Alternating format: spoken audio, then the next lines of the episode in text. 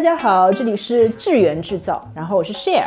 我们今天的嘉宾亚克，我觉得在这个圈里的很多朋友还是蛮知道这个公司，曾曾经是叫亚克互动，后来是亚克集团，呃的联合创始人、董事总经理，搞搞这种很好像很大的名头是吧？张璐 Aaron 张，嗯，然后其实最后就是个 CEO 对吧？就 CEO，对对对，你要不要跟大家打个招呼？啊，Hello，呃，那个那个圈内圈外的朋友们，大家好，我是 Aaron。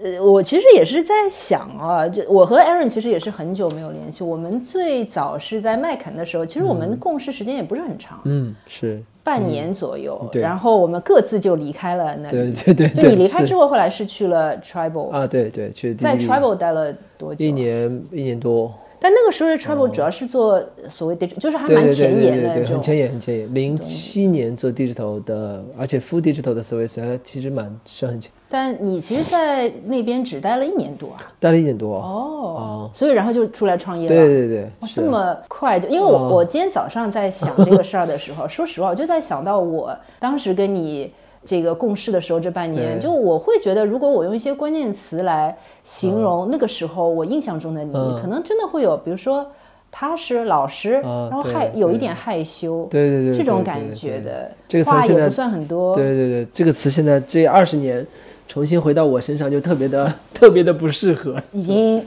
对吧？老油条一个，对吧？没有没有，挺好的，挺好的。这这这个叫做这个这个叫做当时的呃当时的青涩，对吧？对。但但是我也觉得蛮有趣的地方是，就我眼里那个还是有点害羞的孩子。那个时候，你嗯想，你创业的时候，大概我算了算，二二十七岁，二十六岁，对，二十六岁，就怎么会去？而且那个时候，我觉得我们身边并没有像今天，好像很多人都在天潮流的。我，我那天还 PO 了一条抖音，就是工作整整二十年，还像我吗，你到时候发给我，哎，像我吗？对，这个我看到这个的时候，你就大概我才能想到，对对对。那什么会？你怎么会就想到要创业？呃，就是好像不是我想象中 那个 Aaron 这个人会做的事情。嗯、于公于私吧，我觉得都有都还有有想法于公的啊还有于公的，真的于公的。先说于私啊，好的于私嘛就是就是感觉能比 Four A 赚得多，对吧？哦这很正常嘛，就是你你当然是希望。呃，希望在比较好的时间，在比较好的那个年纪的这个状态去做一些自己觉得可以让收入变得更好的事儿嘛。那我觉得自己创业能控制很多事情。嗯，那在 Four A 嘛，就大家都很清楚，就是你一个萝卜一个坑，对吧？对你是一个很好的螺丝钉，你就在这方面发光发热就好了。所以，嗯，我觉得能做更多的事情当中，你就可以有更多的边界，你就可以把边界去拓宽的到一个很大的地方去。那你最起码在整个这个身上能自己有更多的收入，这是一个最基本的问题。那愚公呢，就是当时我们有一群伙伴们，正好有一个机会。也在做 digital 的 part，然后呢，正好有一个比较不错的客户，然后呢，也基于这样的一个客户，我们其实慢慢的延展出更多的客户去。哦，对，所以就是觉得，哎，大家有这么几位可以在数字领域当中摸爬滚打，可以一起去做事情，也是我后来就是雅克的合伙人们，就是一也一直这么这么一起在在去做的事情。就当时也是，包括当时最小的时候，我们在就可能那个房间就跟现在这么大，这个十六七平米，啊差不多十六个、十六七、十五六个平米，大概就这么这么这么多人做一些当时，呃，非常非常前沿性的客户的类型，才会需要有 digital 嘛。那个时期还是 TVC 的天下嘛，对吧？每次我记得也印印象很清楚，每次去 pitch 前五十五分钟都在讲 TVC 怎么拍，对吧？后五分钟，艾瑞你来讲一讲 digital 应该怎么干嘛，啊，其实就给我五分钟。就是就是那个时代的问题，但是慢慢的发现，在过到零八，特别是零八奥运会之后，就我觉得数字营销在中国已经在各个地方的土壤其实都已经开始炸开了，嗯，然后大家就知道哦，SNS 是个什么东西，对吧？人人网出现了，开心网出现了，偷菜这个事情出现之后，大家就觉得哎，原来这里能玩挺多东西的，品牌可以加入其中干点事儿，于是呢就去干了个。就是有创业这样的机会，然后跟当时几个比较好的朋友们，也可以加入在一起去做这事情。我们觉得那时候还挺年轻的，慢慢的去累积一些更好的品牌的资源。之前在 Four A 服务的这些品牌，其实，呃，从身上从他们身上也学到了一些本领，然后通过这样的本领回头去看。当时的市场机会还是挺好的，嗯，因为没什么公司会做 digital，嗯，都是 for A 嘛，even 出来开公司的那些，嗯，那些 creative 的 house house 也是 for A 的呃 ATL 的 B 对吧？一个大创意出来这样开，那个时期没有什么人去出开出来去开这种很 b o t i 的 digital 的 agency，对，我觉得还是蛮。走的蛮比较早早一点，比较早一点，所以根据这样比较早一点的话，你的接触的面就会广一点。然后一零年就开始，因为当时做挺多不同类型的嗯品牌客户，有 global 的，有 local 的。然后那时候就发现，我觉得零八年奥运会之后，local 的很多的客户越来越开始蓬勃发展，觉得啊，原来啊数字营销还能这么去做。因为当时我记得最早的客户像美特斯邦威啊、肯德基啊，甚至到后面有一些像慢慢的一些嗯福建闽商的一些运动品牌啊，对吧？慢慢的在中国地区就就是在大陆地区发现，原来数字营销是可以有这个土壤的，才开始去做。然后真真正正让我们觉得突破了自己的一个很本地的一个 house 的这个可能性，其实反而是在一一年，就这一年其实是当时很大的改变的这一年，因为这一年我们其实接触了比较多的化妆品的客户，就当时 cosmetics 在中国。呃，以前都是 global 一个大片过来，adaptation 过去之后，发现 PO 几张中文的 poster，对吧？KV 说改改就好了。突然间发现，原来哇，digital 这个门类开了一个先河。而且因为当时我们做第一个客户是娇韵诗，就 Clarins，嗯，他的那瓶产品就是那个 Shipping Facial Lift 霜，就是那个瘦脸霜。哦。所以当时我们就做了一套小的技术的互动，就是你一张你现在的照片，上传到网上去。然后点一下就能告诉你使用这个产品二十八天之后你的样子。那其实我们在后台做了个技术嘛，那是谁上传都会瘦嘛。那大家就看得到，特别在美妆这个 before after 效果特明显，那销量就特别好。哦，就在那个年代，你像零一一年十，对吧？十二年前的这数字技术的方式，就已经是已经有一些是蛮创新的。当时那个。我们基于那个 case 拿了挺多的这个奖项，说中国第一个使用摄像头的变形技术啊，使用摄像头的呃的互联网的使用技术交互，然后又帮助当时他其实拿到了这套技术还用于了很多 Clarins 的线下门店，BA 在一个大的屏幕当中让别人去使用，别人觉得哇，那这个 before after 在线下的直接转化销售就非常好，可以有很大的数字营销的改变，包括有媒体也加入进来，因为当时你其实你。做完这套很好的 campaign 赛之后，你需要有更多的 media dollar 进来。那我那也是我们第一次跟数字媒介打交道，我们第一次买 media，你想想看，然后慢慢的就开始基于这样一个客户产生出这个怎么理解？什么叫媒介进来？就你其实做完这套 campaign 赛之后，你当然需要更多的流量人进来玩这套 campaign 吧？哦，OK。那你当然需要有把流量怎么样吸引？再吸引进来，你要你要通过一些一些数字媒介的投放，社交媒介投放。本来本来可能我本来是一个很创意设计对。我就开始延展到，就是我们从一个 creative 的一个 house，或者可能偏向 digital 的 creative 的 house，延展到一个比较偏全面的 marketing 的 agency 的这个角度去了。我们记得第一年吃年夜饭的时候，可能一桌都没凑齐，就是你们一开始创业多少人啊？七个人啊，对，七个，一开始七个，然后四个四个核心的，然后加就只有七个人。第二年好像十二三个人一起吃年夜饭。第三年就一开始哗就变得哗一下是多少？大概会四十多人吧，三四十多人，三四十号人，好像一一年年底的时候吃饭的时候。嗯。然后因为一一年还有个里程碑，一一年微博出来了。哦。当时编辑一百四十个字儿，对吧？你要帮助品牌，品牌说一百四十四就有什么好编的？慢慢的开始出现图片了，出现图片之后发现可以放 video 了。好了，那一步一步的它都在迭代升级，品牌就有点觉得。哦，这个东西是什么？那我们大家就 translate 说啊，这个东西就是中国的这个 Facebook，就当时对，呃，从这个角度当时去看到说中国的 Facebook 就是微博，微博应该怎么去？哇，那所有人开始说哇，那大家就开始是不是 要互相去学习，理解原来微博这个阵地我们能做什么事情，对吧？先从内容端当中怎么来去做延展，帮品牌去做。那我们觉得这是个很好的机会，所以我们当时做 digital，你想。如果在那个时候的一个品牌，其实对于很多的 f o r A 来说，你知道微博怎么玩吗？那其实 f o r A 都不知道。不知道。那怎么办呢？就发现像我们这样的公司，可以有机会出现在这种品牌的面前去。然后他发现，哎，为什么你们知道呢？因为两趴事情：第一，你们的前沿是在 f o r A 出来的；第二，你们又很中国的，很就是你们有 global view and local insight。嗯。所以这两趴东西结合在一起去之后，发现，哎，我只能找你服务。对。而且这时候你发现，跟跟客户去聊说。客户的采购也很奇怪，就以前这个东西，那我应该怎么找 benchmark 呢？嗯，就你这家公司来跟我们来去谈这个合作，那我是不是有别的 pitch？那发现他满大街都找不到 可以 pitch 的 agency，他会发现没有人能干这事儿。但是但你们那个时候做微博啊，什么是做微博内容和运营吗？内部微博的内容和运营，但微博内容也有创意啊，哦对吧？当时也有这个，也有这个，你要 social post 的应该做成什么样子，就跟现在目前大家去研究电商平台的逻辑和抖音平台逻辑其实一样的，在那个年代只是研究了那个年代的先驱的平台，就跟现在还是有很多人去研究抖音是一个逻辑，只不过在那个时代有了微博出来。那我们就觉得这个商机是挺有趣的，就觉得嗯可以有机会深挖一下，于是先从几个老客户去入手嘛。那其实当当时我们也在思想思考说这个东西收费应该 怎么收？对，这个也我总不能帮你写一篇 copy 对吧？或者做一张 social post 收你个几千块钱，这也很奇怪。于是我当时就觉得哎可以聊聊看这个服务性包月的可能性。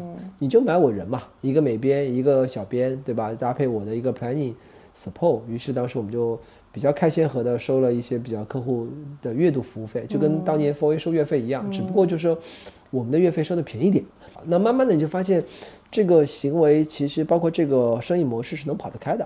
那我们就一个客户翻两个、三个、四个，但人是可以复用的。嗯，总不能这个小编这这一个月只干这一个客户吧？他其实今天写完化妆品，明天下午去写药，嗯这边写完汽车，下午再去写。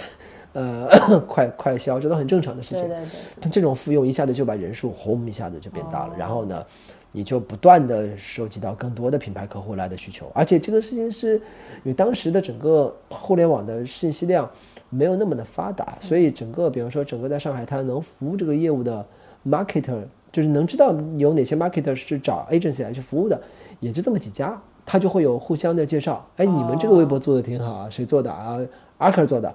啊，可能你去找一下 Aaron 看一下，但是 Aaron 是谁呢？就互相，你介绍我，我介绍我，对那个，我觉得那个时候也是，就是你们因为比较走的比较早一点早嘛，所以他真的选择非常少，他非常少，他没像今天哇，对，遍地都是，谁都可以干，真的。那我有个问题是，其实你那个创业，比如说四个主要的人里面是有创意，有有有有，你比如说你 account servicing，你本身在这个创业的创始人团队里面，其实。当时我们当时的情况很有意思，我们当时情况就是三个 com 一个 creative。哦，真的啊，那这个 creative 感觉感觉上压力很大哦。呃，对，但其实还好，因为我们其实每个所谓创业的 account，其实自己都当半个 creative 使嘛。对吧？就你今天想出来东西，不并不是一个人想完了就是要去，或者我把生意丢进来我就不管了，不会的嘛，自己也在思考我怎么去解决掉它。就你每个创业者其实是一个解决问题的一个人嘛。那其实对大家来说就是互相可以 support。嗯，你像像有些 case，我们就发现这个 case creative 你先不用太多的引爆进，我们俩先冲进去。嗯，那你先把那件事情搞完，我们就带着一个人先先进去了。那可能那个 case 的时候变成了我们换一换，我跟他进去，嗯，那这样就是也可以互相大家打一下配合。对对对，但这个情况其实你想在 Four A 几乎是不不不太现实，所以当时其实我们想去做这件事情，也是觉得就是说，呃，因为我可能比较早熟啊，就二十六岁去创业这事儿，其实也是前面前面对前面大概这么多年都都在 Four A 嘛，对，所以都在 Four A 之后，你就会觉得。呃，你也看到过 Four A 好的东西嘛？嗯，你也学习到，但是你也能看得到 Four A 可能没那么没那么好的东西，或者也没那么好的这个制度的问题。所以我们就觉得，如果真的我们要去做这个事情，希望还是能做到不一样的这个制度。所以我们在那个时期的时候，其实就秉承了说，其实至今为止，雅克到现在为止，一一问我离开了，现在为止的这个整个的。雅克里面的整个的这个关系网络和整个的这个大家的大家这个信任逻辑也非常 strong，就是你今天这个团队去 support 它很正常，这是一个血液里面流流淌的，就像 DNA 一样，就是大家在这里其实是解决问题的，是干活的，不是就是你对，不是只是比如说对对对，一个只是一份工作而已，只是一份工作，就是大家觉得。我们都是就这跟管理公司的方式风格可能也有些不一样吧。就我觉得还是这个还蛮重要，像军队打仗一样的方式嘛。你总归有后援，对吧？谁有谁谁是预备队，对，有些时候该上就要上，怎么去支持，对吧？怎么样去去坚守？那为什么会愿意？比如说在亚克，在你的团队里面，为什么人家会愿意去支持呢？我觉得 说实话，你 f o A，你比如说 B 高，我叫你旁边那个总为什么要找我？对对对，就为什么会有这样的？我觉得这跟文化属性或者建立的。最初的那个 DNA 还蛮其实还蛮相近，就是我如果是我自己单纯，其实其实最初的最最早雅克，我还能 get 到每一个人，因为每个入职都是争取有机会我先聊一聊，嗯，这个人是什么样的情况性，我尽量的可以更多的去理解到每个人的呃角色啊、想法，甚至他自己有些什么样价值观和人生观，或者对事业观怎么去看待。这我只能说早期了，到后期大几百人我就看不过来了。但早期其实还是希望就是跟每个人去聊得更比较深入，更了解每每个人的呃从他本身的来龙去脉到他本身的性格的逻辑，嗯，会看的比较多一点的之后，其实我都会问大家会有同一个问题。其实很多人就可能跟我一起面试过的，或者是带过的人，就是你来这儿干嘛的？究竟那么多公司，对好的、大的，对吧？对吧？奥美、BBDO、DDB、TW 都很棒啊，你为什么选择雅雅雅克？对，那无外乎就两种可能性嘛。第一种可能性是你可能要么知道里面是什么样的了，想在这里感受到不一样的这个这个学习和生活，因为我们这里是玩 digital 的，我们没有那么大的 above land 的那种限制，所以你愿意学习一些新东西。那第二种可能就是我还是想去 for A 的，只不过我现在那个光环我达不到，我没有那个 level。哦，这么直接啊，很直接的，我们都非常直接的。就因为来到这里，哎，我觉得没什么可以藏着掖着的。而我们是一家这么 local 的公司，没有那个光环。但我只能说，如果你真的希望的话，那你选择这里作为跳板，我觉得是非常能接受的。嗯，make sense 嘛？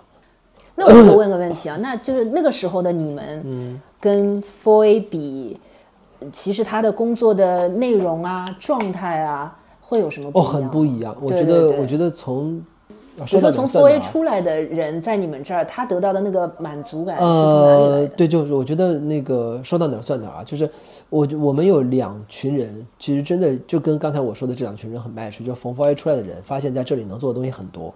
哦，你你这个 four A 是指，比如说也是 Four A 的 digital 相呃，four A 的 digital 和 f o A 的 above line 都有，甚至那你 A 的们还是 PR。比那边我们要做的东西多，因为原因在于我举个例子，比方说以前我有一个亲身的经历吧，就以前我在 DDB 的时候，其实我有我我们在 DDB 服务麦当劳，做还比较偏先驱性的客户，还比较偏里程碑的领导性的客户，像这个行业的 leading brand，那 leading brand 其实有很多的需求，leading brand 有很多的想法，他想去做，想去尝试，预算也充足。那其实我们当时是我们当时很有趣，当时三家 4A 分这一个客户，因为客户太大了，对。它需要有，当时大家都知道嘛对对 e e 对吧？TWA 加 DDB，啊、都在做这同样一个客户。那其实我们当时服务的，我算还服务的品牌客户还不错，客户也蛮喜欢我的。嗯。然后就像你说的吧，那个时期还比较靠谱啊，踏实。现在也很靠谱踏实了，只不过就那个时期想帮助客户做的事情还挺更多的。而且我觉得汉堡大学是件很很棒的东西，在麦当劳还是能学到很多东西的。嗯嗯。特别对于后期你去做连锁餐饮啊，对吧？甚至你做做这个系统化的这种。呃，餐饮的运营，包括后期自己，我我不是也开一家小小餐厅，啊，真的我不知对道，。就是在慢慢的，其实也借助于麦当劳很多的餐饮的管理的方式来去学习到很多东西。那其实服务的比较好的时候，客户就会比较信任我。有些活，他其实有些 marketer，他其实可以把这个活给三家 agency 给谁都可以。嗯，的情况下，那如果他肯 trust 我的话，他当然尽量的多给我分点活了。那对我来说，我作为当时的一个 account 的一个负责人，觉得我不是应该挺开心的？你哎，不要碰我又帮不要把它哦，我又帮公司，我可能又帮、又帮 DDB 赚到了一个 case 的对我把这个 case 拿回去跟我的老板 说，哎，我们今天我我我又接了一个开心乐园餐的一个项目，对这次开心乐园餐可能是当时是一个什么什么呃迪士尼的一个活动，那这波预算也不多，对吧？大概三十好几万，嗯，那其实我们发现就是把网站 adaptation 之后，其实简单的去写一些 content，嗯，我觉得还挺开心的。接回来之后，发现跟老板一讲，老板大发雷霆。啊？为什么？一句话关你屁事啊！这事是你的工作吗？那你不你是帮公司赚钱吗那？他的逻辑是说，可能可能我还没有到那个 level，我理解不了他的那个认知。比方说，他们可能在上层高层的过程当中已经有谈好了，比方说开心乐园餐就就是 kids menu 的这个板块必须是另外那家谁谁 for 做。然后呢，我们呢做 call menu 的什么地方就是应该怎么样？那那是我并不知道的，这是第一点。那第二点呢是客户也有选择嘛。他觉得 even 是他们做，但他们做的不好，那永远是给到我。这个我觉得，对对于我来说，作为一个自由竞争者，是对是很正常的事情。而且我觉得老板的角度，呃就算这个他们上层是有分配嗯的，他可能有一些规则啊什么，但从你的角度，我觉得这个完全应该是表一个扬的人一个褒奖。我想你不给我加工但我觉得这资算了，个你，还把说实话，我觉得心会把我冷掉的。对，就是那个时候我就觉得哦，原来哎 f o A 就是他逻辑说，第一是我钱少你吗？好好的去干你的 core menu 的 content，你本身 digital 的工作已经很多了。当然，他也可能也有保护团队，比方说，哎而且我也非常能理解，因为我的老板也在 for A 一个萝卜一个坑，嗯，他的那个坑位就做好这个工本职工作就好了嘛，也没必要我增加一些 revenue 干嘛呢？增加 revenue 有 bonus 吗？也没有嘛，那这就是 for A 的这个问题。那所以我就理解啊，原来是这样，也可能是我接回来这个 case 由 maybe creative 的 head 不开心喽。平白无故你不让我多一个 case 干嘛？我没这事儿嘛，对不对？所以这都是问题。没错，那像这种事情问题，就是在我身边，我自己亲身是体验者的情况下，那我自己在做公司一定不会发生嘛，对吧？那我就慢慢的知道说这种事情我们就应该你，而且你离开了那个 for A 的那个土壤就不一样了。你自己作为创业者，你思考的下一顿在哪？嗯，那你这时候来者不拒啊，你当然是接受到更多的 case 去做更多的案子嘛，对吧？但来者不拒，听上去有点怕，下面的下面的人会累死的。呃，不会啊，我们把人调配好，增加人手呗。然后就反正就当时就是基于此的方式，觉得嗯，对我其实也是觉得，不管就是他的这种呃工作分配，然后奖惩制度，其实是不太利于嗯不太一个人主动积极的去创造一些新的东西。特别是呃，怎么说？特别是在中国这二十年的发展的蓬勃发展的这个状况下去，就是大家永远都是我们所有的，你看现在或者所有的互联网品牌都是多劳多得的嘛，对吧？这很正常的，你这样才能有更多的动力去去看到新的东西，一个一个会被剖出来，要不然死工资真的就是你没有可能有有动力的嘛，对吧？所以，嗯，就这么样会有一些好的我们保留，比方说 For You 有非常好的制度，比方说 Process 非常好，把 Brief 的要弄得更干净清楚，然后团队架构也很齐整，对吧？我们这这些都是很很正常的。但是不好的地方就在于我们尽量的把想把团队扁平化，大家没没没必要一定要他汇报给谁，谁再汇报给谁这条链路，我们尽量扁平化之后大家在一起。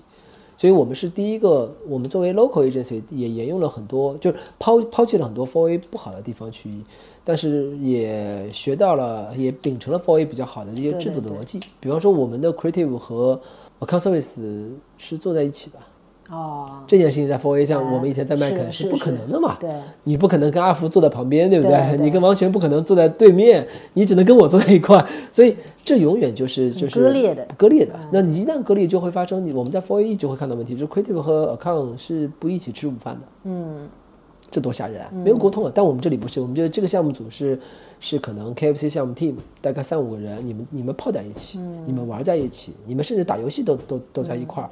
那这个事情对大家来说，有可能就是 maybe 可能一个看一个一个 designer，两个人因为一个小问题，可能甩来甩去，这个 brief 在 4A 可以甩三天，可能在我们公司楼下抽根烟解决了。哎，就就好了嘛。那所以就这就是大家把这层东西打开之后，你会发现这个你的天空会更广阔，然后你的团队也会更舒服。所以这是我们秉承了一个这样的一个逻辑去，而且我们一直觉得就是我们所有人都是解决问题的一个一个一个去寻找 solution 的一个人。对对对，所以基于这个事情，就导致公司不可以有一个人是只天天提，但是不去解决的，或者说你爆发出来这个问题，但你没有去解解解决。所以我们那时候还是挺不一样的，所以还是你说二零一一年开始壮大，然后、嗯呃，到大概什么时候？后来是变成亚克集团，呃，其实我们慢慢的，我们慢慢的，其实到了真真正正变成亚克集团，就说是上市公司收购之后，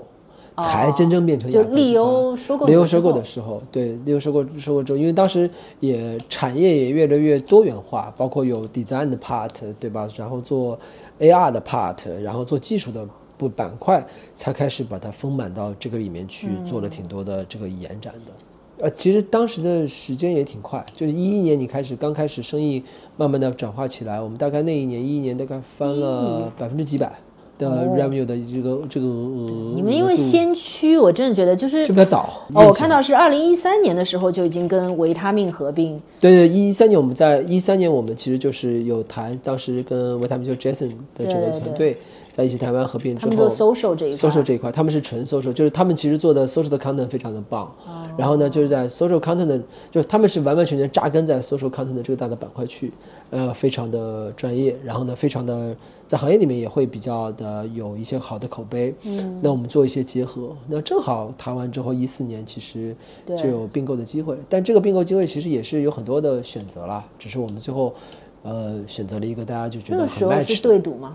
都有对赌啊。现在所有的并购其实，所以他现在他是给呃给你几年？三年，三年对赌期，两年绑定期。那然后其实三年之后是完成实现这个指标，是实现指标了，对，是实实现了，然后再绑两年。对，其实我我 我觉得慢慢慢慢就感那个时候，我，现在回想起来，有一段时间会觉得，哎呦，真的你做 digital 啊，其实 four 感觉第一是做不来，第二是很多比如老外对中国的这种非常接地气的环境，嗯，对，而且我觉得也不是他们的兴趣所在啊。对，我觉得他们可能还真的没有。没有，还没有意识到。对对对，就是我觉得，呃，那个时期的老外其实对于 local 和对于中国的这片土壤，还是觉得就是这里是一个需要我来镇一下场子的地方。是我来怎么样呢，并没有把它真的当做一个主场的角度来去做，就或者是这也是他们的一份工嘛。我在这里做份 regional 的 BD 干的事儿，两三年、三两三年我就走了，我可能再回新加坡了，或者我又去哪里了？就职业经理人的方式嘛，不一样。我现在就会觉得，职业经理人的心态和你创业者完全不一样，完全不一样，完全不一样，这是两个两种人了，真的是。对，然后我有看到你是一九年的时候，然后就开始有各种各样、各种各样的奖，什么亚太区的 Campaign Asia 啊，Campaign Asia Forty and Forty，呃，Forty and Forty 就是四十岁以下的四十个人对。啊，在一九年的四十岁以下四十，我觉得就还是蛮有，因为呃，Campaign Asia 还是大家每年其实都会去觉得。一个一个还蛮还蛮相相相对蛮权威的，然后那一年正好也自己想一想，也快四十岁了，所以就想看是不是趁着这个四十岁不到之前还能有机会去试试看，然后就大概做了一些这种，对吧？受了一些当年其实做了一些什么事儿啊？因为一九年也是对赌全完成，然后绑定也都完成了，就是可能轻车熟路的更舒服一点的去做自己在数字营销当中想做的更多的事情。但你其实后来慢慢是不是？也开始从日常的东西脱离出来了，因为你后来就比如说利欧集团，你我看你是什么首席创新官还是？啊，对，就想做一些尝试一些新的东西去，然后呢，但是日常的工作还是得做。因为我毕竟还是雅克 CEO 在，就你 CEO 挂在这里就很尴尬嘛，你指标还得扛啊。这一块那个时候会做一些什么样的尝试？呃，我觉得更多的是两个层面的尝试。第一个怕就是做一些新的新消费的客户。你像我们在，比如说拉面说，啊，比如说就这种比较有趣的，在那个时期可能大家在 agency 也不见得看得懂的，觉得他们这个牌子行不行啊？所谓说认知是不是淘品牌啊？就大概这个意思。那其实我们在做这样的陪跑，这也是奠定了我为什么后来想去。做自己的事儿，想去做自己的产品的一个路子，因为通过这几年，其实也看到了一些他们是怎么从零到一去做的，他们怎么摸爬滚打的，怎么去做供应链的，就这些事儿，其实就是做一些这样的累积去。然后第二呢，就是有一些 KA 的客户集团也需要的，像汽车。就类似这样这个大的事业部，可能我还是比较就是在那个时期比较相对擅长去看。啊，你说这一块是不仅仅是雅科的整个利用，对对对对，因为这合并在一起去，就是基本上你要去看到横向的很多东西去做。比方说，在整个汽车板块当中，可能在利欧雅克的车最多，那我就要去可能相对而言比较去多看一些车，而且车的预算又高嘛。也可能源源不断的进来，品牌的这个名声在那边的，对。但是它的成长可能就不像之前肯定肯定管理的方式也会不一样。就是呃，好歹就是我毕竟本身还是在 Four A 做 Above Line 起来的嘛，对吧？在当年我们其实，在在在 McKin 做这么多 Above Line 出来，就是其实并不并不陌生，只是对于管理人才的属性的方式也做了一些很大的改变。就是那时候最早之前雅克还是讲白了，一百来个人。我站起来一喊一嗓子，还能听得到、看得到的。你到后面三五百号人的时候，你这是这个管理的方式，肯定不你不能靠吼嘛，对吧？那就开始进入到整个的 BO 制制度，对吧？设置 KPI 的方向，对吧？那大家就能知道，嗯，分成不同的 category，走不同的客户去，然后分成不同的事业部，那咱只能把公司再缩小化、缩小化、缩小你的整个的这个管理管理团队的权限，然后慢慢的，你后期可能就只看几个大的 BU 的 head，嗯，你就把 VP 看好就好了嘛。但是这个过程当中，你就被慢慢的就是你越来越收窄。我只是可能管理那么十来个人，嗯，对吧？就是人设财，这是我肯定会看到。同时，几个大的 BU head 会统一的看，几个 KA 客户里面的下面的几个 account 的负责人，我会多管理管理。同时，可能几个 creative 的 partner 的支持也会同时的看一看，就够了。那那你还有利欧集团的，利欧也会有一些大的一些客户也会引爆我们进去，然后看是不是有些，比如说我们的汽车的事业部当中，是不是跟媒体也会更多一起做结合？因为媒体大嘛。对吧？当然，汽车本身也很大的情况下，所以其实工作一点没少，反而更更累了。实话实说，对，但是我其实你刚刚讲的时候，我在想啊，你说是更累，但是有一段时间，我觉得你非常密集的在跑步，各地跑马拉松，世界各地 跑马拉松哎。嗯，对对对，也是因为太累了。哦 但是这个也不是平常你不练就可以去跑的呀，那你势必有一些常规的呃，常规的训练在那边。哦 regular 的这个训练还是有、有基本的在在操作的。所以我们有时候，我们今天中午吃饭的时候，大家在聊说，就你真的往上走啊，就他不是说你有多聪明就可以的，就是那个体力啊，啊，对，对是绝对要支持的。是是，说美国华尔街全是体育生呀，哦，就是只能这批人撑得住呀，对对对，对吧？对吧？就是我觉得还是蛮庆幸的说，而且那几年，呃，是其实是我们当时并入利欧的第三年、第四年往后走的时候，那几年其实每个人承担的压力不一样。那我觉得对我来说，我也在找到一个全新的方式来去对待这份工作，所以就觉得当时马拉松是一个还蛮有趣的一个事儿。虽然我成绩也不是特别的好，但是每次还都能完完赛，啊，所以对也都蛮好那对普通人来说已经很好了。呃，对，但是我我我我是一个特别懒的人，其实我是一个特别愿意偷懒的人，就是你这个还懒，就是能今天少跑点，比如平时别人说啊，我的月月月跑量大概在两百，在一百五，我说我可能连七十八十都不一定达得到，就今天比如说加班加晚了。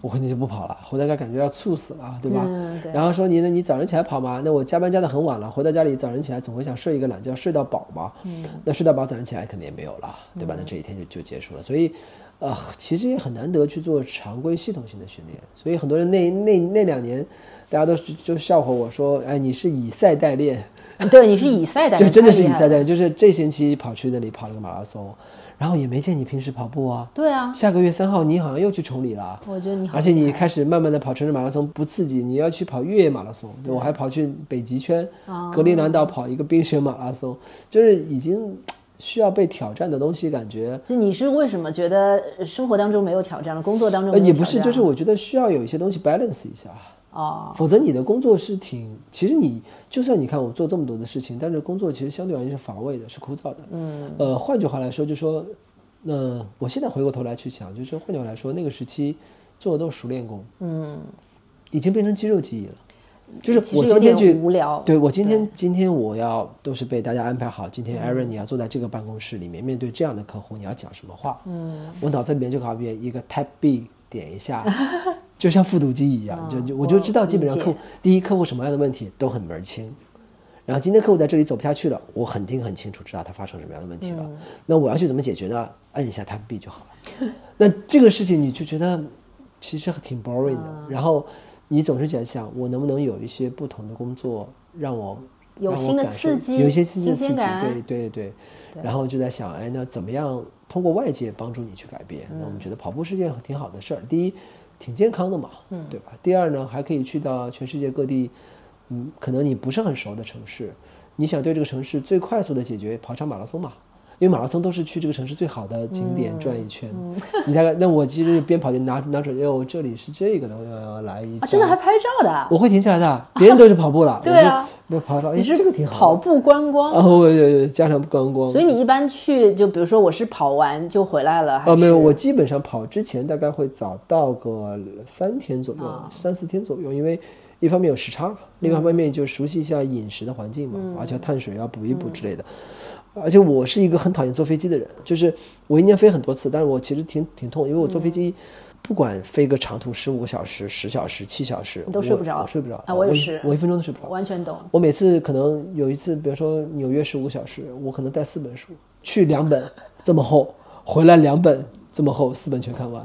就我一分钟都睡不着，就是而且我很觉得就是那那水平不管什么舱，就商务舱、经济舱我都睡不着，嗯，所以特别痛苦。对你就不你只能看书，然后你可能看几看些片子，看书没了。所以其实你那你其实，在那时候飞长途飞机很不舒服的，嗯你可能为了伦敦一场马拉松，你其实吭哧吭哧吭哧过去了，然后你第一天调时差调个调个一天到两天，而且我这个人的身体状态时差特别的严重，哦，我贼严重，就是晚上。还能三天之后去跑步，你八天也太厉害了。钟去跑步，对我还有一次跑背靠背，就是这个礼拜天在格陵兰岛跑完马拉松，还要先飞回哥本哈根，再飞纽约，嗯，在六六天之后下一场纽约的马拉松，这么狠啊、只有五天时间调整。你你是干嘛？就一定要打卡哦？对对对对，正好他那个时间段，这两个马拉松合在一起，那对我来说，纽约是六大，我又想拿到那个六六块六块哦牌，子，就是你六块都拿到了。我六块都拿到了，除，此之外还拿到什么？还拿到五大越野马拉松的，哇，就你就觉得特别想去完成这个这个里程碑一样的时间，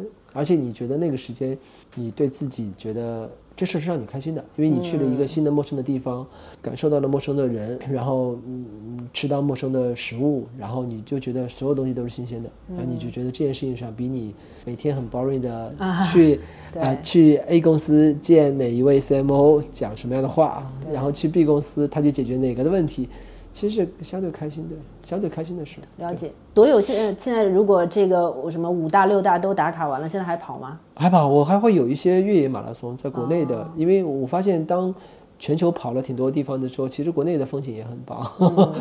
其实这两年正好也对，正好我觉得特别是而且国内城市的马拉松我基本不太跑，啊呃，都是跑的是呃整个，比方说崇礼啊，哦，其实挺美的，天山啊，对吧？像贵州啊，它有一些就是像比如说，而且现在马拉松这个风潮在国内也起来的很立马，各种命名的什么牡丹花节，你发现这一路全都是牡丹花，也挺好的，就还挺有意思的，就是它经常会有一些这种很有趣，包括像我们的客户之前的客户服务的客户宝马。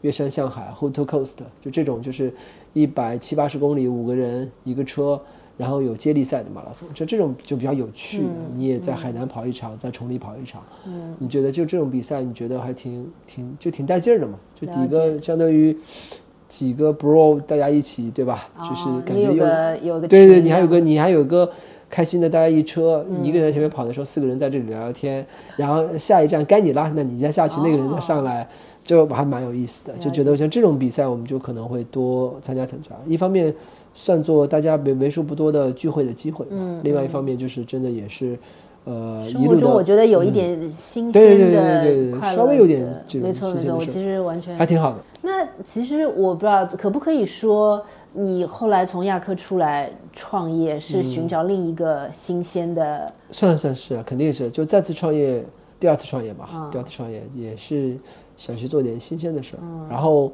嗯，你是几几年出来的？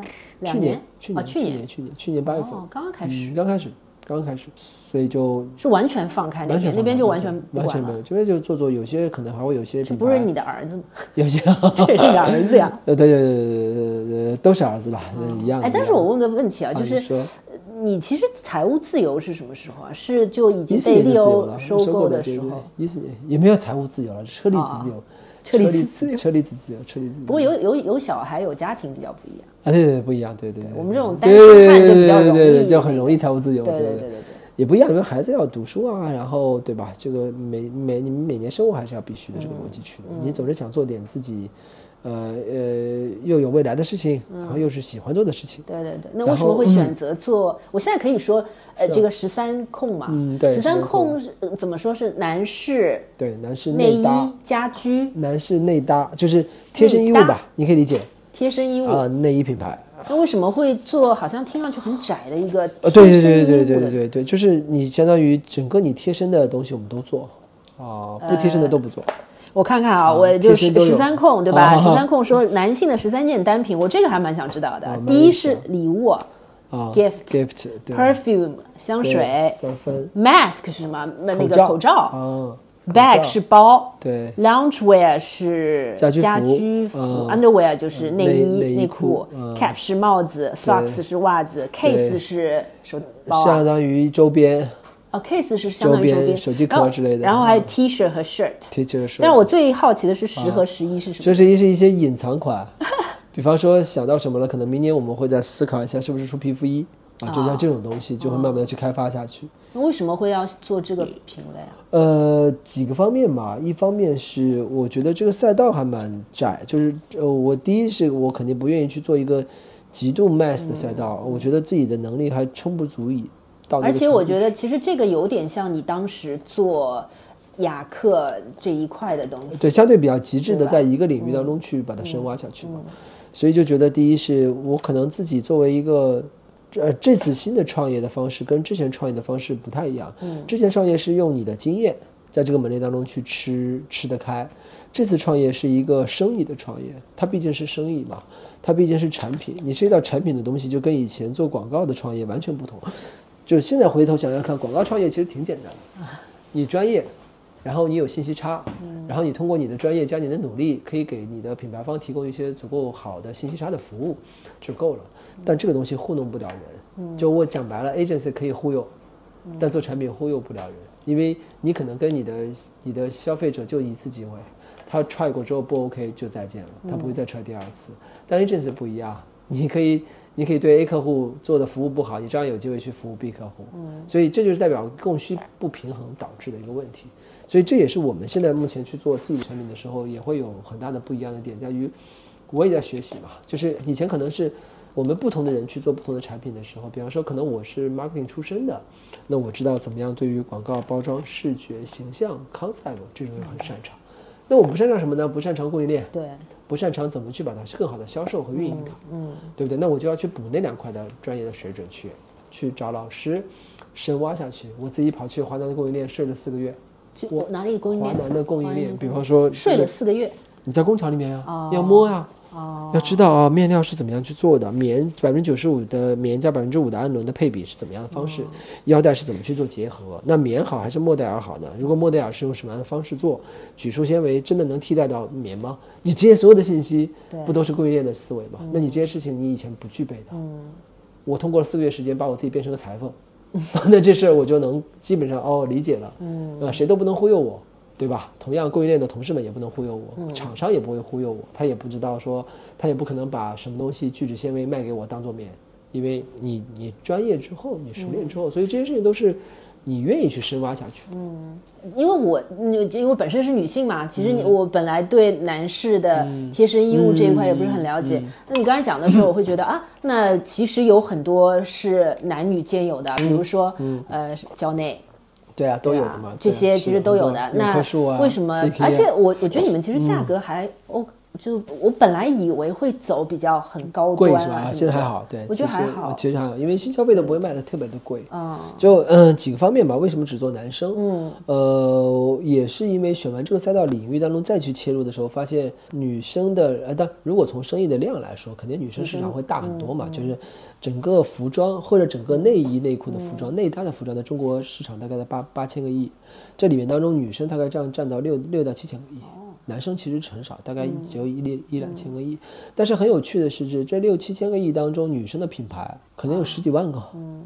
但对于男生这两千亿来说，数得出来的可能就五十个。嗯。你的竞争并不剧烈，对，所以你觉得对男性这个赛道来说，还是挺有机会可能性去做的。对于女生赛道来说，你的竞争就是血血红。对，它已经是白热化，那边就深红，就已经是深红的一个。整个的这个红海的市场去了，而且为什么我们觉得对于男生在中国的这个赛道很有意思？就是我们回顾一下这四十年吧，中国品牌史，就你会发现做男生的品牌都活着，都火了，都活着啊，都活着。比如说红豆、新郎、希努尔，就你这些听过去的名牌子，你觉得它应该是我们上一辈人的选择，是不是？对吧？雅戈尔、杉杉，嗯，七匹狼、劲霸，这是为什么呢？因为为什么？这就是代表说中国男士懒呀。啊，他就他没有消费需求、审美的提升啊，你就发现那一群人，他的下一代还穿他们，所以慢慢的转化品牌很不容易嘛，听上去。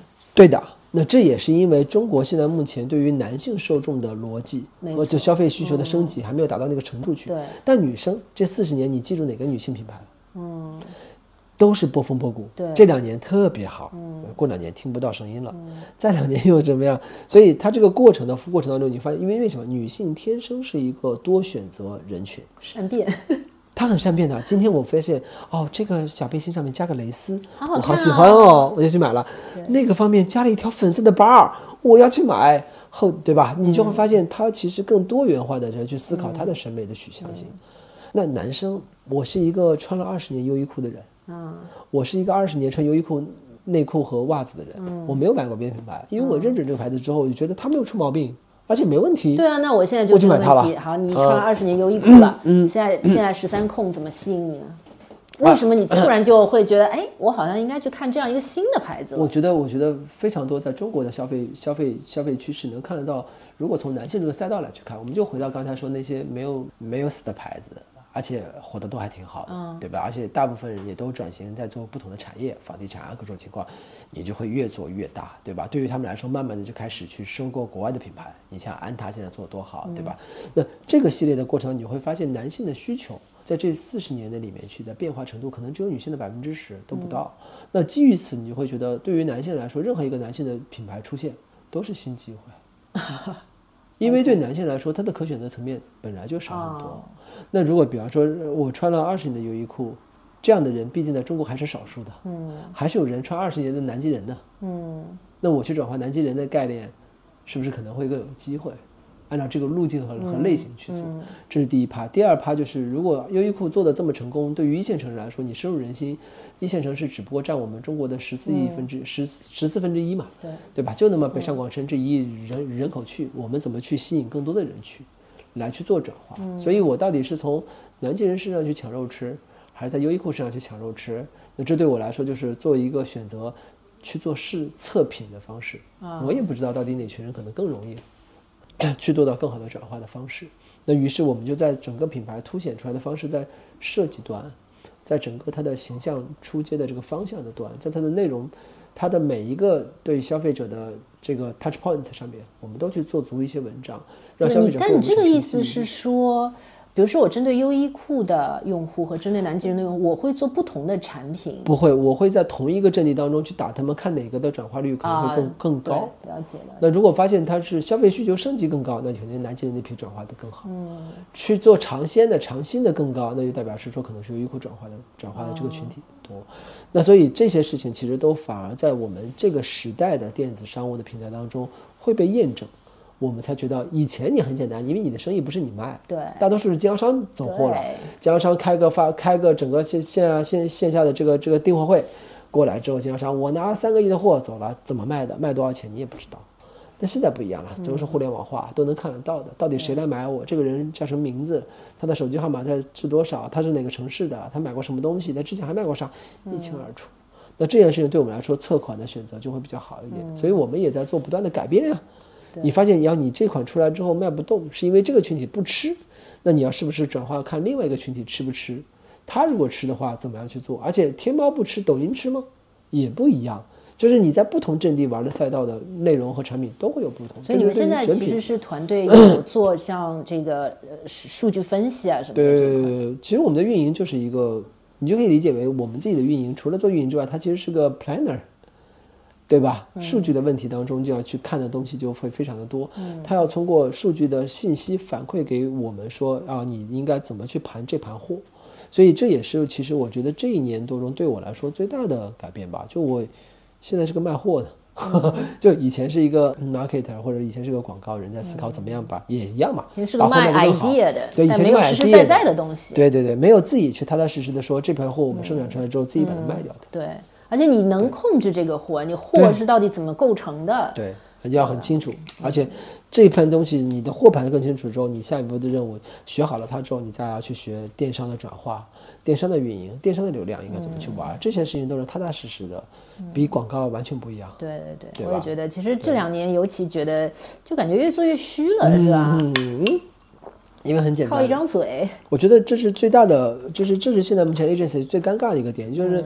昨天看了篇文章，很有意思，说现在 agency 已经变成沦落为甲方的执行公司，那就代表第一没有信息差了，嗯，那没有信息差代表你忽悠不了客户了，这是第一趴。第二，客户懂生意比你懂得多得多得多，那这种情况下发现，那客户为什么要今天卖这个东西，要变量的变着法的去卖它，也是因为他对于生意链条来说，它的价值在哪里？这件事情是 agency 并不知道的。他很难去理解得到，而且他也不知道说为什么我一定要先卖棉再卖莫达尔，冬季我上什么东西，而且这批货我宁愿亏本我也要把它走出去的原因是什么？等等等等，全是细化的颗粒。那这件事情当中，你会发现 agency 怎么可能进入到生意领域去啊？所以，到品牌方就越来越觉得，你光靠嘴没用啊。哎那你们现在有 agency 哎吗没有啊，都自己做。都自己做，全部都自己做。我连抖音都自己，我自己有有些时候一星期也会空出两个小时去上播，哦我也作为主播去卖，因为我不是去上播，是因为我卖的更多，卖的更好，是我要去看消费者在抖音反馈里面的反馈量。消费者会觉得你的这条三角内裤的这个角度当中是什么样的方式，面料会产生什么样的问题？那我跟我是最懂产品的人啊，嗯那我其实不就跑去对，你是最能够讲我其实可以最最初去讲述这个问题的方式，所以我经常会在每个礼拜会找一天扮演成产品经理，戴上帽子，然后就啊大家好，我是十三控产品经理，我来跟大家去讲述一下我们在怎么研发产品的过程当中遇到什么样的各种问题，给大家科普一下，然后这样的方式去讲。嗯那其实哎会不会觉得要有点放下身段啊？还好，我本来也没什么身段啊，对你，我觉得你还是一直还是比较实在的那种。啊，对对，这这有啥身段的呢？这有什么啥？你当个 CEO 就身段了，那这个那全世界那么多 CEO 呢，对吧？没什么。没什么身段的，就而且你在做自己的产品的时候，你觉得更有意思，觉得你想把它，你看着它一天一天变好，你可能今天只卖了五千块，但你明天卖八千块，你就很开心。嗯，那这件事情发现是你的、你的、你的、你的成就感的来源，就是你可能真的是，其实真的在做产品的创业、产业的创业的时候，你每天做的事情就是为了让这个事情变得更好一点点。嗯，因为当我们真的在做这事儿的时候，我才发现。以前在我的世界当中，公司就一种，这种公司就叫广告公司。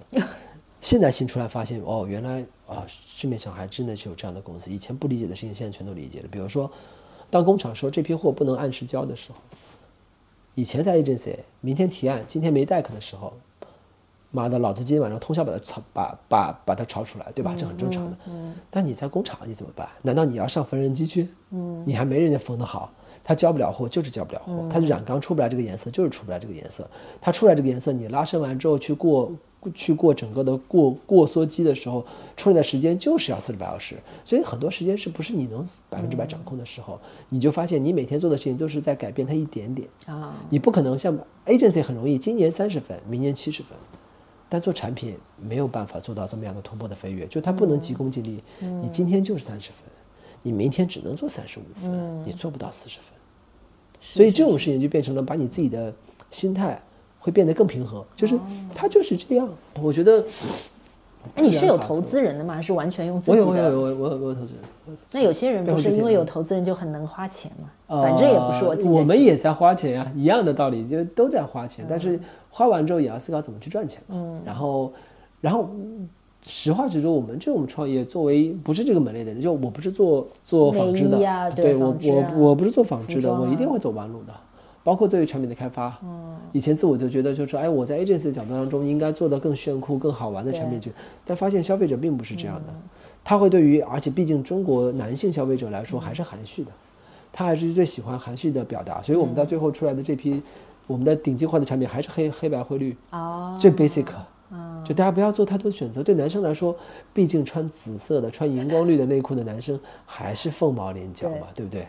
所以没必要去因为此啊去吸引说这样一群人，一定还是做大众的生意的角度去做。所以但我我们了解，我有个问题啊，就现在其实买这种男士的内衣内裤或者其他的这个单品的主，其实主要是男生自己还是？哎，好问题，这是个非常好的问题。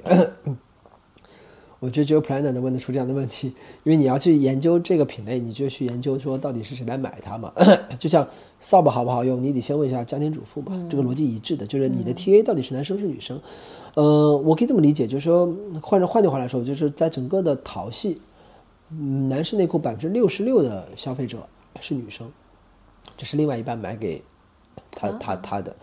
但是呢，呃，恰巧不巧的是，这百分之六十六呢，分布的区域其实蛮平均的，就是有卖的很便宜的产品，十块钱一条的，也有很贵的，一百块一条的，甚至两百块一条的。所以这就代表是说，大体的受众都是这样的，我们反而很不一样。我不想走这群人群，哦，所以我的产品从形态到设计到包装，比较难，都是比较偏男生一点，而且偏相对而言很赤诚、简约、简单、basic 的男生更多一点的，包括它更 simple。原因在于，就是说我特别怕遇到的生意是买的人不用，用的人不买。嗯，就是它是变成一个礼品市场的产品。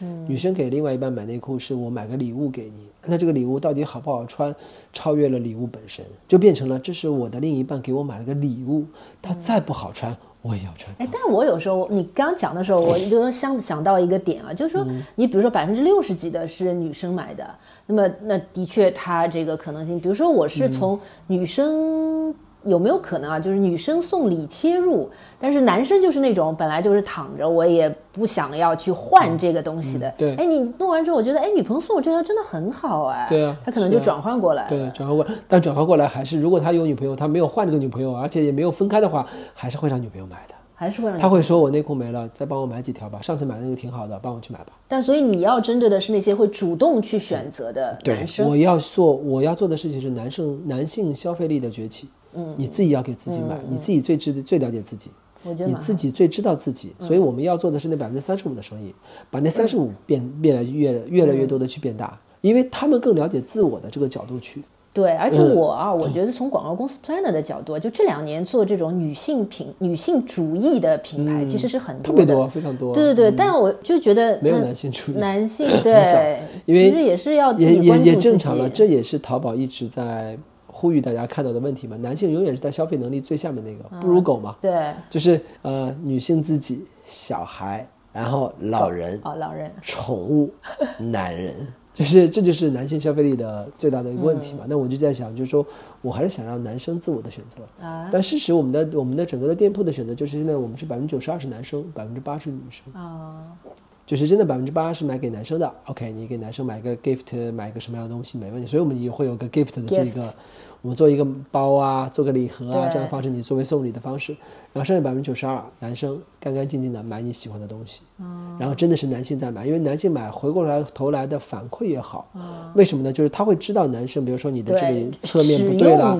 他是使用者的体验，我才我才能去改变它，对吧？那这就是也会有不一样。啊，这倒也是，不然那个反馈其实不直接。所以为什么叫做 D to C 嘛？就它真的是 director，对但是你如果是女生来买就不对了嘛，对对吧？隔了一层，隔了一层，对，所以这也是一个状况的问题嘛。所以我就想做想做真正使用者，使用者的人就是我们的消费者啊。也是有一点点想要说培养，可能像中国男其实你可性对自己的以这么理解关注，，对，就是换句话来说，中国男生对于啊、生活的要求，对，就是讲白了，就是呃，你你其实看一个男生，最重要的并不是他的徒有其表，对吧？就是这个 今天这个人穿的 GUCCI、Armani、LV，带着一个百达翡丽，你就觉得他很，有可能你真的把他的鞋脱下来，这个袜子是带是带动的，裤衩子可能是两年都没洗都没有换过的，都没有去去去重新买过的，对吧？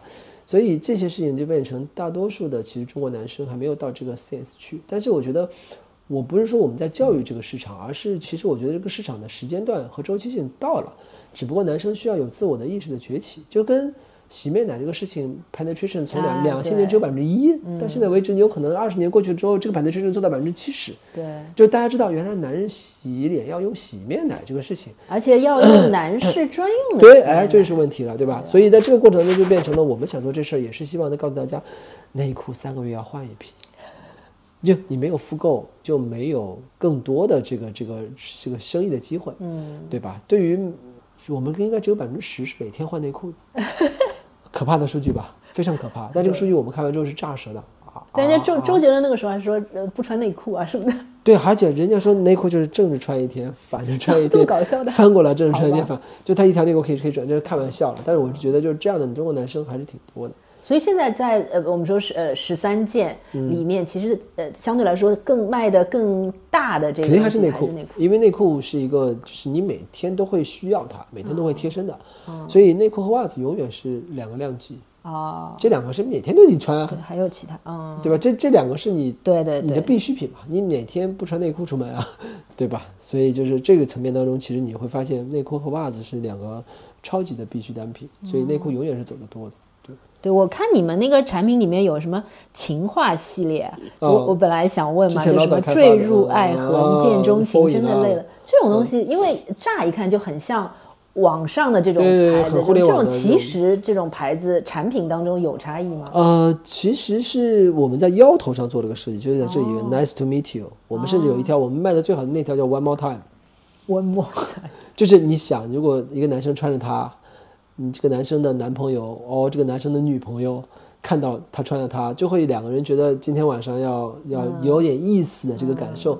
那我们其实做了七条不同的腰带，那其实从 Nice to meet you 到 Fall in love 到 Have a taste，到 One more time，然后到 System broken，最后到 I need more space。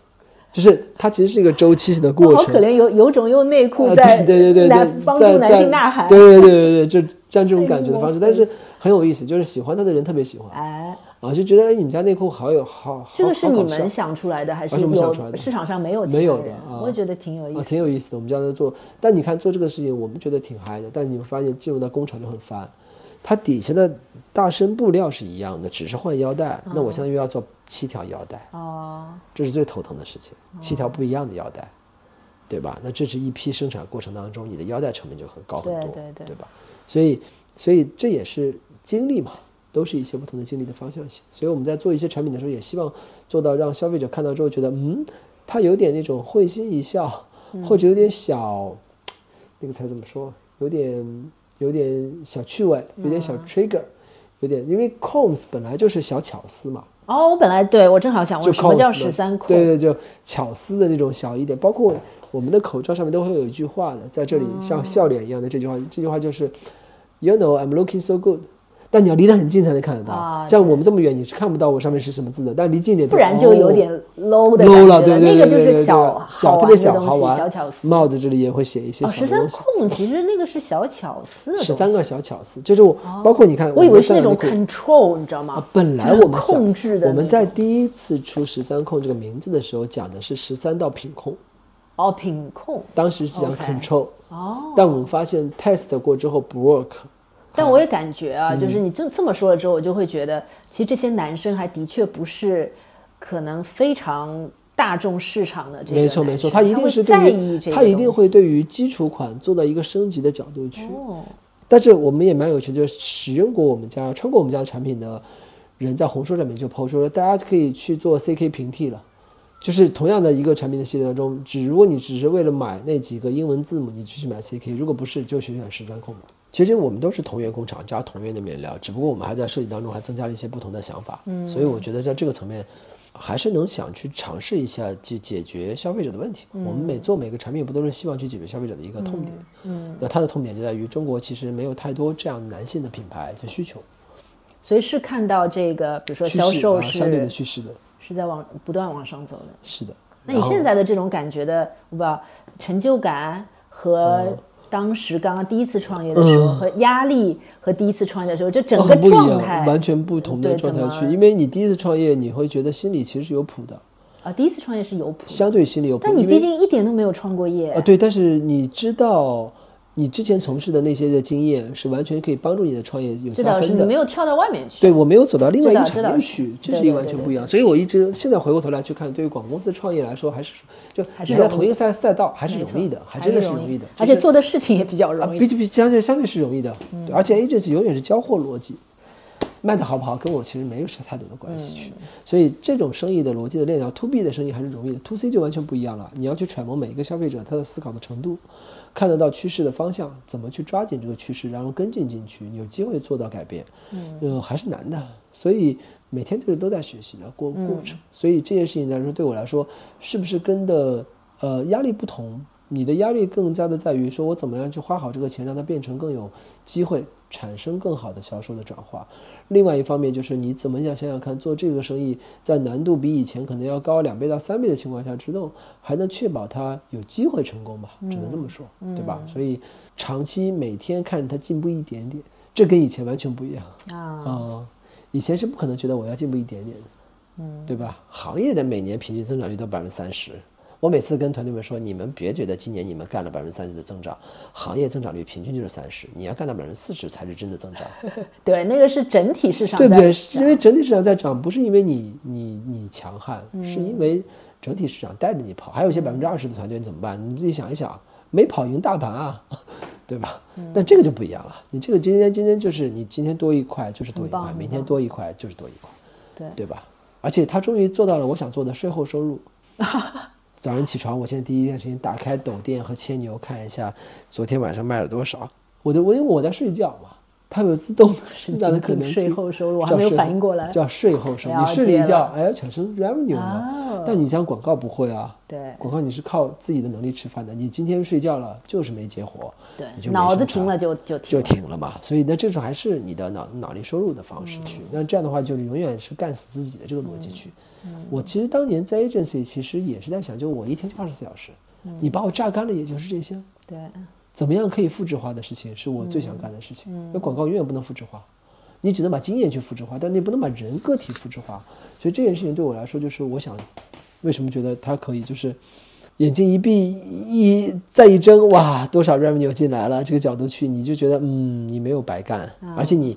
哎，做 agency 还有一点就是，你今年啊、我今年利润非常好，达标了，十二月三十一号大家很开心，哦，睡了一觉，第二天早晨一月一号重新开始从零开始，对 Oh my god！那现在对，这个年都是不断的每个月都在累积积，啊，对对不对对？所以这就是觉得让你觉得，嗯，你没有白干，嗯，就你没有像就是榨干你的任何的这个这个这个思维逻辑和身体之后，又要重新来过的那一刻，就是每年其实一月一号对，有点被榨干特别痛苦，就是你觉得哦，一切重新开始啊，一切重新开始，前一年好辛苦的，但这一年又要重新开始。但我觉得嗯也没办法，因为你那时候在吃那碗饭嘛，to B 的生意是这个样子的，而做服务类就是这样嘛，嗯也非常能能理解去。对挺有意思的。但这边现在每天工作大概要几点到几点啊？哦，我跟们没有 agency 什比我我们是创始团队，比 agency 肯定要忙，哦，因为任何事情都要管，生产你现在是你说是去年开始到现在大概多久了？一年。十十十六个月，哦十七个月啊，十六七个月。创始团队多少人啊？就我们几个两三个人，然后剩下再加上这些设计设计，然后生产，然后直播间的运营、主播加在一起十三个，正好十三个，十三扣 十三个人，十三扣 十三个人，对，蛮好的。就蛮有意思的。现在目前大概也就这样的先转着，对，然后先先运先运转，运转这个。你对这个品牌的期待会是什么？嗯，给我打下一些比较多对于产品的的这个敏锐度的基础。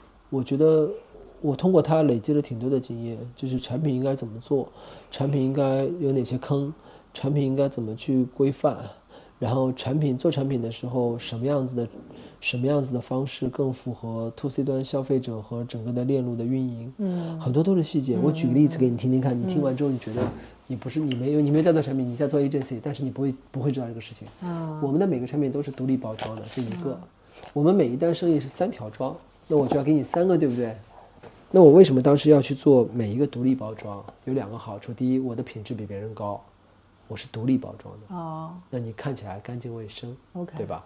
第二个，我们每一个当时做的 concept 是它为什么独立包装？是因为它可以变成一个收纳体系，哦，放在你家里的抽屉里面，打开全都是一哦，个一个格子。对，这个 idea 对男生来说很有杀伤力，哦，因为你不会收拾，所以女生看到它之后就也会愿意给男生买对，把你的抽屉打开干干净净的，而且每一个是洞洞，卷好之后放进去就好了。那这个的感受就会非常的棒。好了，那因为这样的创意和 concept，我会损失到什么？我告诉你会损失到什么？为什么蕉内有棵树都是三条装的内裤你对卖的？嗯，一个盒子打开有三条内裤，只有我们经历过这个东西才能知道，我这么去做成本会增加多少？嗯，第一，每个盒子的成本是增加的，这肯定的。对，第二，进入仓库之仓库之后，拣货员的成本也增加。哦，为什么？拣货员要跑三个货架，拿三个不同的颜色，它有三次拣货。而蕉内做好了黑白灰，做成一个 set 之后，拣货员只要做一次就好。好，拿过来之后，你把它摆进去，每一个扫条码，我每一个都有单独条码。嗯，条码的费用是别人的三倍，对吧？那当然这也没多少钱，但是你的量大起来，这就是成本。放在一个箱子里面去当中，你还会担心另外一个问题：寄过去之后，消费者拿开打开之后，我打开了一个穿上去不合适，我要退货。哦，怎么退呢？这个不能退了，因为你拆开了，并且你试穿了，这两个帮我再扔回去。好，扔回去的时候，别人家退货收进去整理，再回到仓面，可以再有继续卖的可能性。我们家回去只有两个啊，这为什么不能？那他比如说，比如说，我不知道胶内的那种，它是三条打开，它真的是不能退了，那三条是连在一起的。它也可以退，它三条全退，它就不要了，这就是坏，这就是这就是坏损率。哦，胶内拿回去看一下怎么处理的方式，有可能他去过过一遍抗菌仓，再拿出去继续售卖，因为内裤要重新洗一遍才能穿的嘛。像我们回过来就只有两个了，两个先进到我们的退货仓，退货仓之后看完没问题，重新仓库里面的人再把这两个人回到那两个主要的盒子里面去。好了，他要做两步，又是两笔钱。所以你看，就是这一个小细节带来的成本的损耗。是高很多的，但这个这个我是就是完全不懂。你说这个是两笔钱，是其实这个人不是他是一个固定工资的东西。他们的计算的方式不是固定工资，是计件工资。我今天帮你做了这一个就收一个钱。了解。我帮你捡一批货，这个捡货这个成本五分。嗯。我捡那个五分，那你有三个就是一毛五分钱。嗯。但交内那一个就五分。哦。所以你会发现。前期就前辈们其实都已经摸过了这套逻辑的链路，他为什么要把三条放在一起卖呢？成本考量。他从成本的考量、工程的考量、供应链的考量、物流的考量都考量进去嗯，所以我们就只能不断的在学呀，在调啊。嗯。我们抖音的货品呢，货货盘就要变成三条装、四条装这样的方式来去做售卖的方式。所以你看这些事情就是全是细节，全是颗粒化的细节，而且。基于颗粒化的问最最大的问题是说，比方说像我们，你会觉得，哎，这个盒子看起来就很棒。我们是用触感纸去做的，每个成本特别的高。但你会发现一个最大的 bug，它如果不覆膜，它覆了膜就会觉得很 boring。它不覆膜的感受就跟苹果的那个苹果苹果手机的逻辑是一样的。但是你这么样一个产品去，你如果不去覆膜，它的损耗率很高。它的损耗不是在于它弄坏了损耗，它很硬的，很挺刮，不会损耗。它怎么样的损耗率？它的运输损耗率。箱子放进去，一个一个摞上去，黑的和它一蹭，好了，划就黑了。或者哦，如果是我自己在厂里面，我就会拿橡皮一个一个擦干净。但是量这么大，怎么擦的情况下，你看这也全都是问题吧？嗯。所以有些时候我们做产品就要牺牲一些它本身的功能。我下一批产品就要覆膜了，对，就没这问题了。但覆膜就不好看。嗯。但这就是我们要把，所以为什么说我说优衣库还是很厉害的？他把很多产品做到了性价比。和这个产品的美观做到了一个平衡点，其实，在全世界范围之内做极致的平衡点，对，做平衡是最难的。嗯，你做拉到各个不同的极致是最简单的。我做到最便宜，我做到最贵，我做到成本最高，太容易了。你能不能把这些东西拉到一个六边形战士？嗯，而且它在一百六十多个国家都有销售，嗯，对吧？就是你这么看起来的话，你觉得，嗯，有些前辈的品牌还是厉害的，嗯，对吧？但这些事情全是颗粒化。你没有深入进去的时候，你是完全不知道的。对对对，对吧？那像这种情况，你就发现，哇，你说哪个 agency 懂这个啊？嗯，不会懂的。对，对不对？但我我觉得你今天讲的这个东西啊，就是让我觉得这件事情很有意思的地方是，就是即使它真的是每天都很琐碎，甚至有时候我觉得可能会抓狂，对，但是。其实就是经验，永远是在往上走，永远是往上走。而且 agency 就像你说的，其实到后来太多经验重复了。呃，是你就知道他找你干嘛，你的你都知道他找你开什么会，主题是什么东西，他要干什么，并且你能怎么帮他干。然后你现在目前有团队能帮他干嘛？就是这五个问题，其实你没去，没叫见到他，都已经知道所有答案了。就是他有点偏向于一个总是在做系统化的工作。但你没有面临到新问题，但做生产的产品去，你每天都是新问题，虽然也很累，但是你会觉得，嗯，你每天都在进步和成长。对对。就我觉得 growth 这个事情对我来说是个终生的事情。嗯，没错。你你可能会学一辈子的，而且很多事情还有我不知道的呢。对。那再去学呗。我觉得这种状态不一样的地方是，agency 呢，其实我有一点啊，我觉得某种程度上也是因为现在这个急躁的这个时代，所以 agency 就是你如果真的能够耐下心来，把每一个东西都做出那个真正突破以前的创意，我觉得还是有意思的。但我觉得现在这种快速的节奏就是，我觉得人的脑子是不可能对这样子的，这不太现实，在于一点就是你其实它不是你自己一个人能决定。广告的创意是往哪个方向去走的？因为也也取决于你的品牌客户的需求。你比方说，我是一个，这个也不是你能决定的。对，你不，你不是能百分之百决定的，因为他对他来说，我可能这段时间抓的就是 日日活。我要把日活达到五个亿的情况下，你帮我想那些非常疯狂的 idea，消费者看不懂的时候，他就做不到这个。也有点挫败感。对，而且每个人有每个人的 KPI。这是这个时代的一个一个现状。对，所以呢，这个某种程度上就把一个我觉得创意的行业反而变成了一个很模块化的，就是说你会到一个阶段，就像你说的，执行公司对执行公司也没有什么成长就我会觉得，你像广告公司的人，经常会，比如说你四十岁啊什么，就开始谈什么时候退休。但是我现在的感觉，我本来想问你这个问题，你现在想什么时候退休？但我觉得你现在不会有这个概念，你可能六十岁、七十岁，我可能还在企业越来越大，越来越大，就你永远出现新的东西我还。挺喜欢工作的 因为我觉得，所以我就会觉得你你你你的生命要有一点简单的使命感，就是你当然没有像马斯克那样宏伟的目标，因为我觉得我们作为在中国这片土地上出生的孩子，我们从小的价值观的培养的养成是做不到那种程度去的。但是，但是我们觉得我们我们秉承的还是中国人本身的这种刻苦的精神，你自己挺努力的去做自己想做的这份工作，对吧？我觉得，所以我觉得对我来说，可能它不是终点，它可能也只是起点。然后对我来说，我我更多的理解了于这么多 SKU 的变化、尺寸、尺码、颜色的所有东西，都是我把这么复杂、这么难的事情都能做到一个还不错的状态去，那我下一个产品想去做的时候，可能就完全不一样了。我觉得这些都是经验的累积，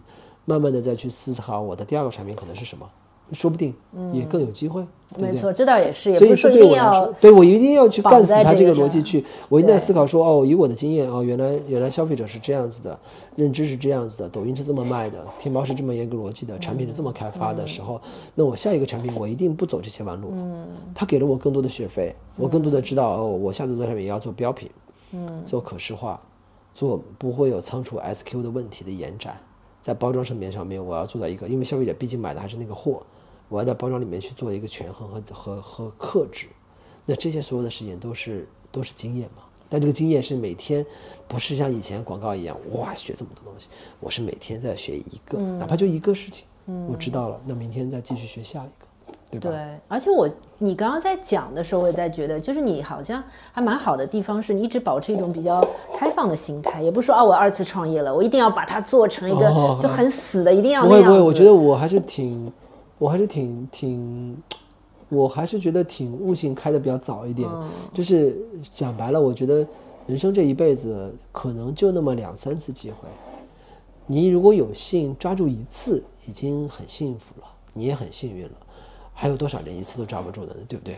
所以我觉得我有幸的在于，在于有可能前十年我抓住过某一次机会，也是因为我一直觉得不是因为我多么厉害，是因为我觉得运气占了很大的一个程度去，我在那个时期做了那样的事儿，就可能成了。那所但是这个成这个成功，我就嗯给了你一个非常好的再次的成功的起点。呃，就人家可能就真的有可能落下就落对，下对就落下就落下。但对我来说，可能就是也让我学习到很多新东西去，去见识到很多新的东西嗯去之后，再来去做第二次创业的时候，就觉得嗯，我可能对于我来说起点可能或多或少不一样，对吧？也是，所以但是。我心态还是挺平的，就是人生一次可能就够了，我还在努力的去做第二次，嗯，可能这一辈子就两三次，那结束就结束了。但是我觉得我还没有那么的，呃，压力的给自己给给自己的压力，其实每天都在在业务上面去，但是没有说给自己人生说你一定要怎么样，多少岁做到什么程度去，我倒还没这个。这个倒蛮好的，我觉得你的心态就比较容易平和，就没有那种很急躁，对对对对吧？一定要干嘛？已经急躁的时间、急躁的时代、急躁的那个那个周期也过去了。我毕竟不是第一次二十六岁想去创业做那事儿的那个那样的一个状态去对吧？也没有想过说现在我要把它怎么样当然都希望它变得好对。吧？但是我们需要时间去累积嗯。对吧？嗯。有意思。好我觉得挺好的谢谢 aaron